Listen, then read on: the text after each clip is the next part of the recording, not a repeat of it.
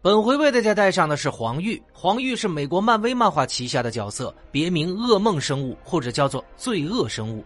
她是一个人类女巫魔法师，初次登场于1973年十月的《暗夜狼人》第十三期。那么这一位被称为黄玉的人物起源呢，和真实姓名都无人知晓，甚至连他自己也都不知道。据称呢，当黄玉还是一个婴儿的时候，他就被当时住在印第安战俘营里的男巫塔布发现并抚养长大。多年之后呢，在男巫塔布的影响之下，黄玉慢慢显现出了巫师的能力。当时当地人也很害怕这个女孩，并称她为女巫，因为她能在沙漠中神奇的创造出花朵，并用意念移动事物，或者是使事物消失。之后呢？当塔布希望利用他的能力达到自己的目的的时候，他迫使黄玉使用自己强大的意念能力，一度控制了一名名为杰克罗素的狼人。因为塔布希望找到那一本黑暗神书，并杀死对方。因为当时呢，罗素正在寻找那一本黑暗神书，所以塔布相信罗素应该拥有这本书。但是之后，因为黄玉拒绝杀死狼人罗素，而被塔布驱逐并断绝了关系。而黄玉呢，则选择帮助罗素学习控制自己，成为狼人的兽化状态，并成为了他的情人。他曾经多次帮助过罗素，包括帮助他了解自己的家族史，甚至帮助他一起对付过德古拉。那么黄玉呢，也曾经呃被这个格利特奈特博士利用，后者偷走了他的一部分灵魂，并创造了一个魂兽。后来，黄玉用自己的力量，从狼人罗素的这个家庭代代相传的诅咒中，拯救了杰克的妹妹丽莎罗素，成为这个狼人的家族诅咒。在发现格利特奈特的阴谋之后，他最终还是击败了对方，并在此过程中呢，恢复了自己的灵魂。那么，在过了一段时间之后呢，黄玉因为短暂的击败过墨菲斯托，而不幸被恶魔领主的手下设法用一个咒语将他困在了另外一个维度。如果他离开那个领域，这个咒语将会移除他的灵魂的另外一部分，并夺走他的意念能力。最后是在奇异博士和外星巫师乌尔索纳的帮助之下，将他从监禁中这个解脱了出来，使其恢复了灵魂，并收留了他。那么黄玉呢？为了过上平静的生活，还经营过一家名为“恶毒酒吧”的酒吧。之后又与詹妮弗·凯尔和萨塔纳联手对付这个地狱菲尔。从而获得过一本魔法书，也就是泽瑞纳之书。那么，在奇异博士转向学习黑魔法、对抗恶魔舒马格拉斯的时候呢，黄玉就离开了奇异博士，成立过名为女巫团的组织，以保护世界免受神秘威胁，并防止潜在的小偷这个窃取卡尔家族的泽瑞纳之书。那么，有关于他的能力方面。黄玉呢是一个非常强大的神秘主义者，他具有非凡的意念能力，可以消除他人的仇恨、恐惧和邪恶，或者为生物注入生命能量，比如说让这个花朵在干旱的土地上生长。他也可以使无形的灵魂与他们自己的身体重新结合，还能像感受自己一样去感知他人的情绪，放大或者是减弱他人的情绪，更能治愈自己和别人的肉体伤害。他能够与这个远距离的其他人进行精神交流，而且他已经证明能够控制狼人杰克罗素的转变。那么，有关黄玉的简介就为小伙伴们带到了。接下来我们继续漫威 VS DC。那么，接续上一期，虽然蝙蝠侠电影风靡全球，但他和他的前辈超人电影一样，几部续集一部不如一部，票房呢也就越来越差了。一九九七年上映《蝙蝠侠与罗宾》更是尴尬至极，至此，整个蝙蝠侠系列应该被扔到蝙蝠洞的最深处。显然呢，即使是最伟大的漫画角色，也不可能每次都在荧幕上创造奇迹。漫改电影永远成不了好莱坞的主流，不是吗？为漫改电影打开新大门的那一部影片，估计很多人都不知道，它实际上是由漫画改编的，也就是《黑衣人》。黑衣人是一九九七年由威尔史密斯和汤米李琼斯主演的科幻大片，它改编自一部没人听说过的黑白独立漫画。出版黑衣人的埃瑟尔漫画出版公司曾经被马里布并购。一九九四年，漫威又收购了马里布。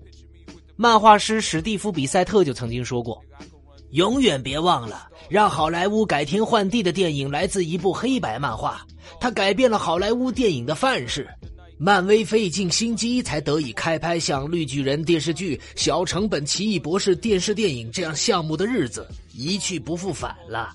几十年来，漫威一直想要拍那种电影，终于成了可能。这一切都是因为漫威凑巧收购了马里布。二十世纪九十年代初，马里布的创始人斯科特·罗森伯格就开始兜售黑衣人，但他碰了壁。他现在是白金影像工作室的老板，他就曾经说过：“寻找买家的时候，我明确表示这是一部漫画书。不巧的是，制片公司都默认漫画书的成功和改编电影的票房密切相关。我跟他们反复解释说，呃，事实并不一定如此。每家制片公司都至少回绝了我两三次。最终，漫画剧本落到了索尼的手里。”电影的巨大成功让许多人看到了漫画书中隐藏的商机，好莱坞开始利用小画书制作越来越多的影片次年，新线影业推出了《刀锋战士》。在这个影片中，韦斯利·斯奈普斯饰演的吸血鬼猎手是漫威旗下非主流漫画《德库拉之墓》中的角色，和这一年前的这个黑衣人类似。刀锋战士第一眼看上去也不像是一部这个典型的漫改电影。电影主角没穿五颜六色的紧身衣，多数观众大概并不知道电影与漫威有关。两千年，漫改电影终于突出重围。为了将旗下最成功的漫画《X 战警》改编成电影，漫威和公司的一系列合作伙伴已经努力了将近二十年。一九八二年。写手克里斯·克莱蒙特就写了一版剧本大纲。一九八四年，杰里·康威和罗伊·托马斯为猎户座影业公司创作了完整的剧本。即便如此，他也没能逃脱此前大量漫改剧本的命运，也就是被电影公司压了箱底儿。克莱蒙特就曾经说过：“我们距离成功最近的一次是二十世纪八十年代与詹姆斯·卡麦隆开的一次会。”呃，斯坦李和我一同与他会了面。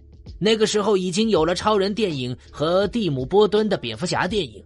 漫威想要借机搭上漫改电影这班车，就要以漫威的独特方式进行，而这就意味着公司必须找到电影界的 X 战警画师，呃，这个戴夫·考克罗姆、约翰·拜恩以及保罗·史密斯。在会上，斯坦李和铁杆漫迷卡麦隆聊到了另外一个漫威角色。蜘蛛侠，很快呢，大家都看得出来，X 战警并不是卡麦隆最感兴趣的主题。于是，漫威就开始和其他潜在的合作伙伴联系，包括哥伦比亚电影公司。最终，一九九三年，漫威与二十世纪福克斯敲定了授权合同。克里斯·克莱蒙特曾经说过，当时的漫威只推出了两部电影，《惩罚者》和《刀锋战士》。成绩呢嘛不算太难看，但也说不上有多好，算是二线吧。这也是福克斯对 X 战警的定位。但从漫威的角度来说，大家都觉得哇哦，二十世纪福克斯一家大的电影公司愿意做我们的电影，哦，实在是太酷了。在后来的十几年中，这桩交易一直被看作漫威的一场灾难。尤其考虑到在福克斯旗下，X 战警创造了一系列销售奇迹。从一九九三年六月的一份合同记录可以看到，当时漫威的授权费用是一百五十万美元底价，外加每一部电影百分之五的票房进账。同一时期呢，其他漫画角色的授权价格都在十万到二十万美元。相比之下，X 战警的价格并不算太寒酸。给漫威带来麻烦的是合同条款的表达方式。通常情况之下，授权合同上用的词都是十二分准确的，以保证买卖双方清楚交易的内容。但是，据知情人士透露，这一份合同上的语言太过宽泛了，导致最终福克斯获得的版权比漫威预计的涵盖面广得多。换句话来说，漫威呢以为合同里只包含有限数量的 X 战警角色。但是电影公司最终获得的是漫威旗下所有与变种人相关的内容，直到永远。福克斯不费吹灰之力，不仅得到了 X 教授这样的主要角色，还将漫威 X 系列漫画中几十个其他角色一并收入了囊中。我的老天呐那么接下来又会发生什么事儿呢？我们下期接着说。我是老莫，大家拜拜喽，记得打赏哦。